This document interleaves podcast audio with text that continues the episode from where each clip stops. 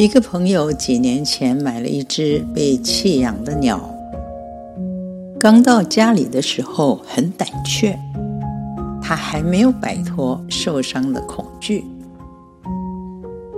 过了一段时间，他发现鸟儿的性情有些改变，变得霸道强势，不时极力保护自己的地盘。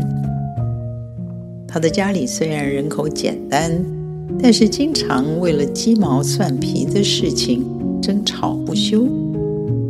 有一天，家人都不在，他决定放些轻柔的音乐来放松心情。没有想到，这个时候的鸟儿居然开心的唱起歌来。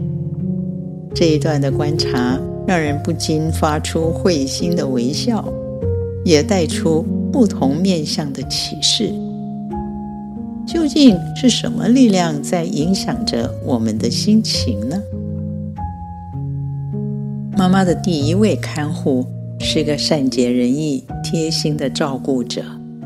我每次一进家门，都会听到他从房间传过来“回来了”的欢迎声。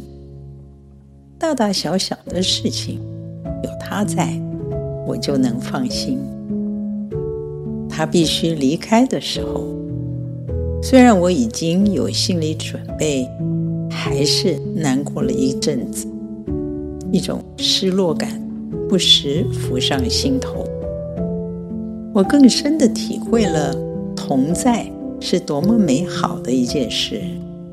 虽然环境的改变我们无法掌控，但是上帝的同在是永远不会改变的，他不会离开。耶稣对门徒说：“我不撇下你们为孤儿，无论外面的环境如何动荡。”他保证要成为我们心里的力量，让我们在夜间也能够歌唱。上帝的国在哪里呢？就在我们的心里。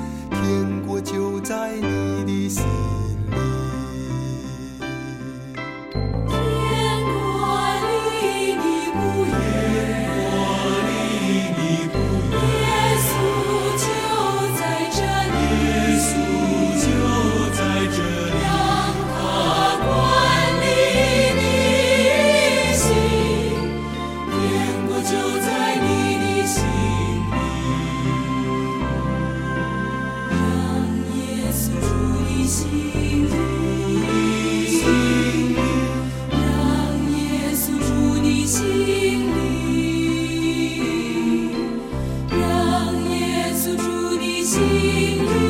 意